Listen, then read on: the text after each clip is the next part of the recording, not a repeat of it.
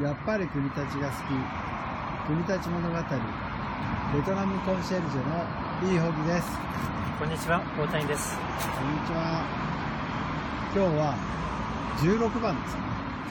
西側16番の随分太いですねこれ。とってもこれあの幹回りがでっかい木なんです。はい。何メートルぐらいあるんでしょうか。えっと、大体ですね、これ今、手をやってますけど、3メーターあります。3メーター。超えてます。うわー。太いですね。これは1本の木なんですか？そうですね、あの、まあ、太くてでっかいんだけど、とっても風格、風格あるからどっしりしていますね。ですね。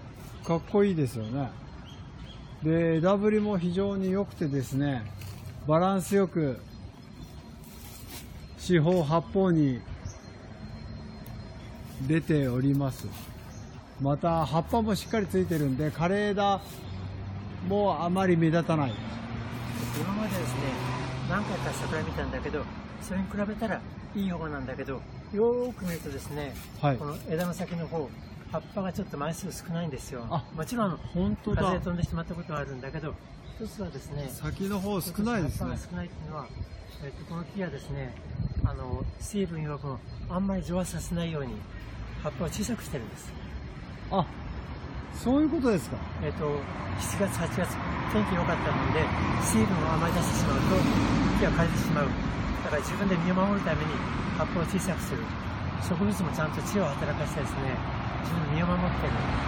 あ本当だその大谷さんのすぐ後ろの葉っぱこれは非常に大きいですねそうですね、あの、このくらいがこう普通の葉っぱなんです。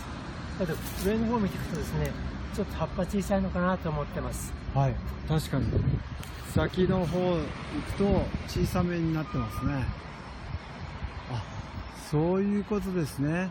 あと、この木はですね、見てわかるように、ここに、苔がたくさんついてます。あ本当だ。苔結構生えてますね、はい。この苔っていうのは何か意味があるんでしょうか？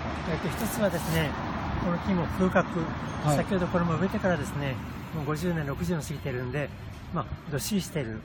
そういうことで苔もついてきたんだけど、もう一つはですね、原因は、ちょっとこっち来ていただけますか。ここ見てわかるように、こう赤くなってます。はいえっと、人間でいうとこれ、まだ成長してる証拠なんです。わだから、成長してくればですね、ここの表面のこの木の皮がポロンと落っこちるんです。あはいで、この辺はですね、あまり成長はもう感じられないんです。成長をどんどんどんどんしていけばですね、ここと同じように皮膚、つまりこの木の質が広がってくるんで、苔も落ちるんだけど、ここまでそれが今、力が伸びてないんです。ここはまだ頑張ってるんだけど、ちょっとこっちの方が弱ってるのかなと思います。うーんただ見た感じは、すごい綺麗ですね。苔自体はとても綺麗ですよねただ若くてまだエネルギッシュエネルギーがある部分はこのように赤くて幸いあの土台の方はまだ頑張ってるんで、この木もですね、あの、今のところは大丈夫です。